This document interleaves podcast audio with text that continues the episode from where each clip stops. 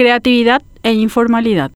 Ya es harto sabido que la pandemia por COVID-19 ha causado estragos en la economía a nivel mundial. En Paraguay, el curso de la historia económica no escapa a esta realidad. Las fiestas de fin de año, si se las puede llamar así, suponen una oportunidad para mover la economía en todos los ámbitos, en especial en el sector informal. No es el escenario ideal, pero se han realizado denodados esfuerzos por mantener el sector formalizado. Se han puesto en marcha diversas iniciativas para atenuar el impacto de este desmadre económico que padecen miles de paraguayos y paraguayas que han quedado sin trabajo o cuyos contratos penden de un hilo. Si nos concentramos en iniciativas que echan un hilo de esperanza a los bolsillos de los compatriotas, encontramos las ferias artesanales y de emprendedores que se han extendido como reguero de pólvora a lo largo y ancho de nuestro país. Una de las más tradicionales es la Expo Pesebre, vigente hasta el 23 de este mes. Esta tiene a cientos de artesanos que exhiben sus productos en la ciudad de Areguá, capital del departamento central. Tampoco se quedan atrás las otras expos, las virtuales, en especial Instagram, plataforma social en la que los artesanos y emprendedores echan mano a su creatividad. La mayoría de ellos no están dentro del circuito formal de la economía y batalla como puede para subsistir.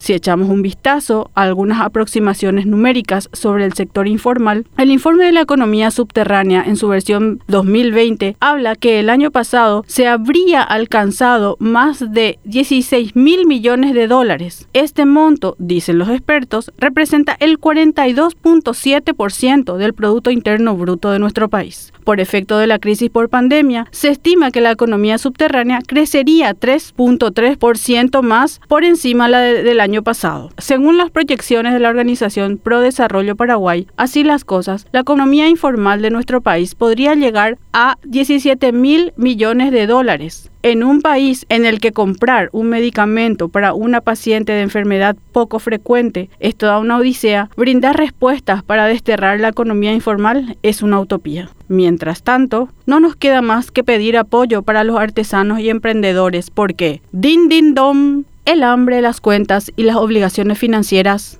no esperan.